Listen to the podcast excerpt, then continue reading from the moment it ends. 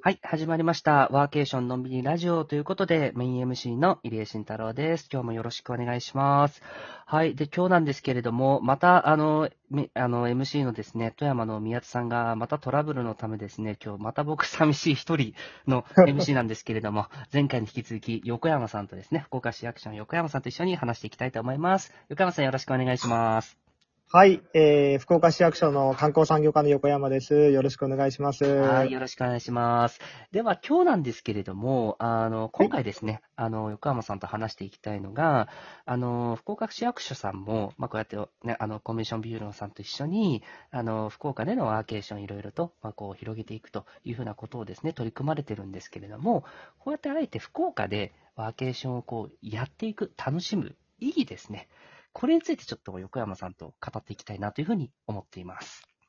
はい。はい。で、横山さん、まず福岡市がこのワーケーションを取り組んでいきたいなと思ったきっかけだったりとか、その思いだったりとか、まあ、あるいはそういった意義とかですね、そこも横山さんならではのご視点で全然いいので、その辺なんかお話しいただいていいですか？あ、はい。えっと、まあ、なんか真面目な話になっちゃうんですけども、はい。えっと、福岡って、あの、まあ、ご存知の人はご存知なんですけど、やっぱりアクセスがすごくいいっていうこともあって、うん。あの、まあ、パッと行ってパッと帰れちゃうっていうのが、まあ、魅力なんですね。うん。で、えっ、と、なんですけども、というところもあって、そのなかなかその長く滞在していただくことができてないっていうのが、結構観光分野では課題でもありまして、うん。あの出張に来て業務を済ませて、ちょっと屋台行って帰っちゃうみたいなうんうん。あことがやっぱり多いので、そこをどう長く滞在につなげていくかっていうのは結構長年の課題だったんですけども、ただ、やっぱりビジネスマンが非常に来る、あの、ビジネスの街でもあるので、まあ、あの、今までそこがそこまでそのフォーカスが当たってなかった部分だったんですけども、やっぱりあのコロナの、えーココロナ感染症っていうのが広まった関係で、あの、まあ、街全体がやっぱり、あの、お宿泊の方だったりとか、まあ、観光客、ビジネス客がもう一気にいなくなってしまった中で、えっと、ウェブ会議も浸透してってなった時に、じゃあ今まで通りそのビジネス客が戻ってくるのかなっていうところが、まあ、非常にやっぱり、えー心配になるような部分というのがありまして、じゃあその、まあ、来ていただける方々に、えっと、まあ、どういった魅力が提供できて、で、どれだけ長く滞在してもらえるかっていうのを考えていかないといけないよねっていうのの中で、えー、もともとまあ仕事に来る理由はあるような街なので、まあ、じゃあ仕事と合わせてえー観光してもらえるといいんじゃないかっていう、まあ、なんか安易な発想ですけども、うん。あの、そういったところから、あの、じゃあワーケーションってタイミング的にも、あの、いいんじゃないかということで、まあ、一気に始めたっていう感じが経緯ですね。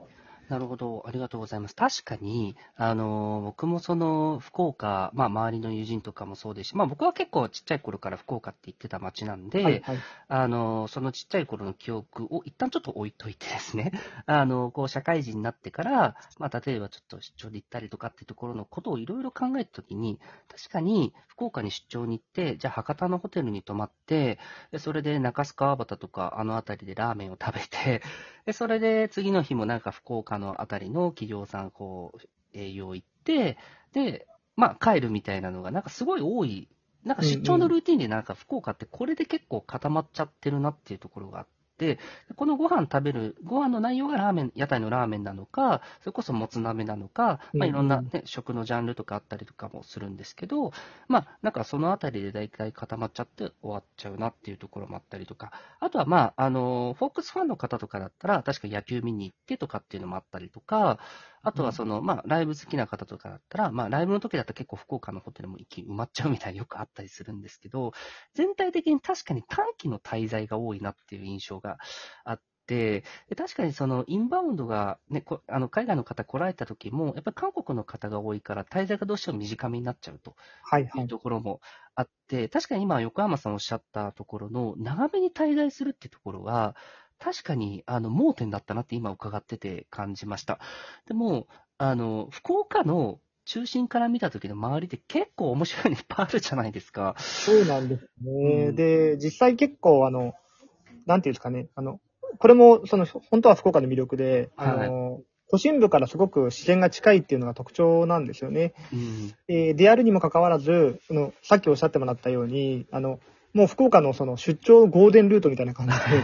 業務が終わったら居酒屋に繰り出すとか、はいまあ、屋台に行くとか、まあ、中洲の方とかもあったりするんで、そういったところで遊んで帰るみたいなのがもうなんか、その、もう一般的なルートみたいになっちゃってるところがあってですね。確か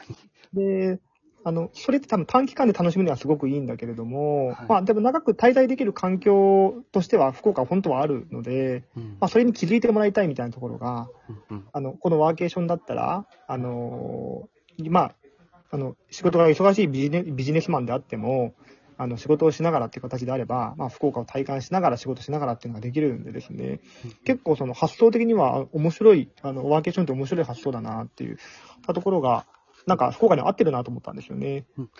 確かにそうですよね。あの、福岡の、その、博多天神、まあ、中心部の博多天神付近から、だいたい30分、40分ぐらい行ったら海の中道というですね、付近のところのエリアにも行けまして、これ逆に西の方に行くと、あの、今宿とかそういったエリアも、だいたい3、40分ぐらいですよね、そうですね。はい。井出さん、めっちゃ詳しいですね。はい。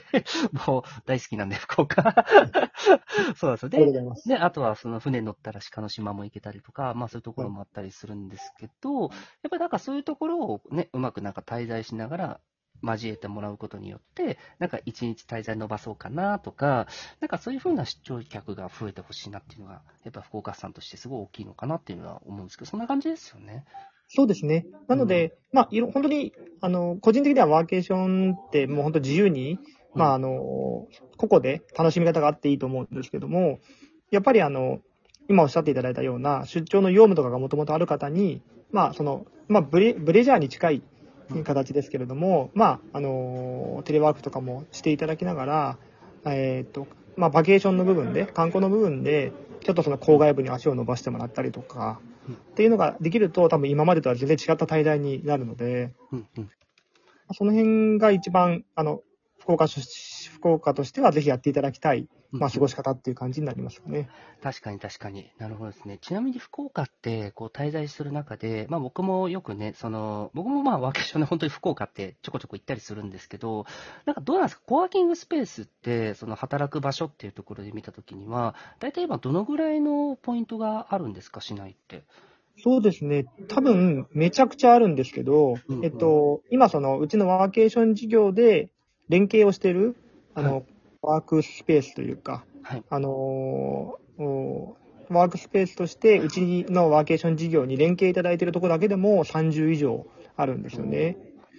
で、まあ多分もっともっとあると思うので、まあ、50とか、あの、都心部はとにかく仕事をするのに困るようなことはないんじゃないかなと思います。確かにそうですよ。僕もなんか、天神港を歩いたときに、こっちにもコワーキングがあって、あっち行ったらここにもあるしとか、はい このビルの上にあるよとか、結構案内されたなって記憶もあるし、なんか地元の方も結構してたりししてるんで、はい、はい。バリエーションがやっぱりすごいなっていうところを、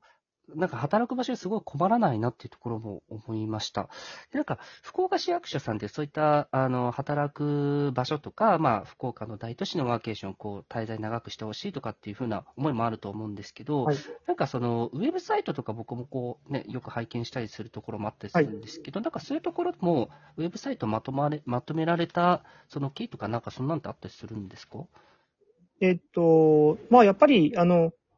えっと、福岡の街に、まあ、どういったエリアがあるのかっていうのが、まあ、一目で分かった方がもちろんいいだろうっていうところは、まあ、当然あったんですけども、ワーケーションってやっぱり、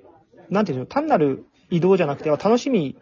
楽しみがあるものだと思うんですよね。なんで、その、ウェブサイトとかを通じても、なんか、面白そうだなとか、楽しそうだなって思ってもらえるような、あそのサイトにしたいっていうことで、ちょっとデザインとかも、少しおしゃれな感じにしたりとか、うんうんまあ、そういうのを工夫してしたかなっていうのがあるのと、あともう一個、あの、福岡のこれワーケーションの魅力だと思うんですけど、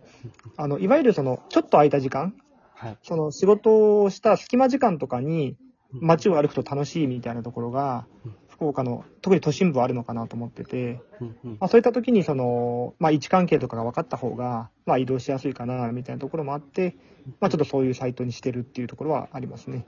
なるほどですね。確かに僕もこう、福岡滞在してるときに、あの、福岡型ワーケーションのこのサイトって WAF っていうサイトなんですけど、はい W アットマーク F ですよね。で、はいあれ僕めっちゃ見るんですよ。で、それで、あ、どこにあんのかなみたいなとこ結構見てて、で、なんで、まあ、展示の時にコワーキングスペースどこあるんだろうとかってパッと見たりとかっていうのが、なんかすごい便利で、自分の必要な情報だけこうクリックして、それだけ表示するようになってるんですね、地図上で。なので、かなり、あの、なんでしょう、汎用性が高いというか、でそれで、あの、かつそれぞれの場所のこう特徴だったりとか、ドロップインできるのかとか、そこまで細かく書かれたりしてるので、あの、いろんな地域がワーケーションのサイト作られてるんですけど、結構福岡のサイトって質高いなと思ってるんですよ。なんで、そのぐらい、あの、利用者にとって有益な情報が福岡のサイトってまとまってるんで、なんかぜひ、あの、あの、お聞きになられてるリスナーの方も、なんか福岡でこうワーケーション気になる方とかいらっしゃったら、ぜひ福岡さんが作ってるこのワフっていうワーケーションサイトは、ぜひ、あの、ご覧になっていただいて、なんか行き先とか決めてほしいなっていうのはすごい僕は思います。はい。ありがとうございます。番宣までしていただいて。あの、本当にあの、そのワーケーションの、そのワフのあの、ウェブサイトって、はい、その今言ったような基本的な情報もそうですけど、うん、あの、福岡でどう楽しめばいいのみたいなこととかを結構記事にして配信してますので、うんうん、なんかそれをちょっと、あの、福岡初めて来る方とか、それをちょっと真似てみて、あの、滞在してみたりとか、まあそこで紹介してる店に行ってみたりとかしてもらえると、やっぱりあの、地元の人がおすすめなような場所とかを紹介してるんで、あの、まあ絶対外れがないんじゃないかなと思いますので、ぜひご覧ください。確かにそうですね。もうこのサイトは、あの、福岡滞在するにはぴったりなんで、ぜひ、あの、皆さんもご覧になっていただければなというふうに思います。で、あの、福岡市さんがまた、あの、本年度ですね、新しくいろんな取り組み、チャレンジっていうところもまたされていって、いろいろユーザーにとっていいものがたくさんありますので、それについてちょっと次回、また横山さんとあの話していければと思っていますんで、また引き続き、あの、次回横山さんまたよろしくお願いします。はい。ありがとうございます。はい、次回も楽しみにしております。はい。よろしくお願いします。ありがとうございます。では、えっ、ー、と、皆さん、えっ、ー、と、今日の放送はですね、以上で、また次回、あの、このラジオでお会いできればと思います。では、さよなら、バイバーイ。さよなら。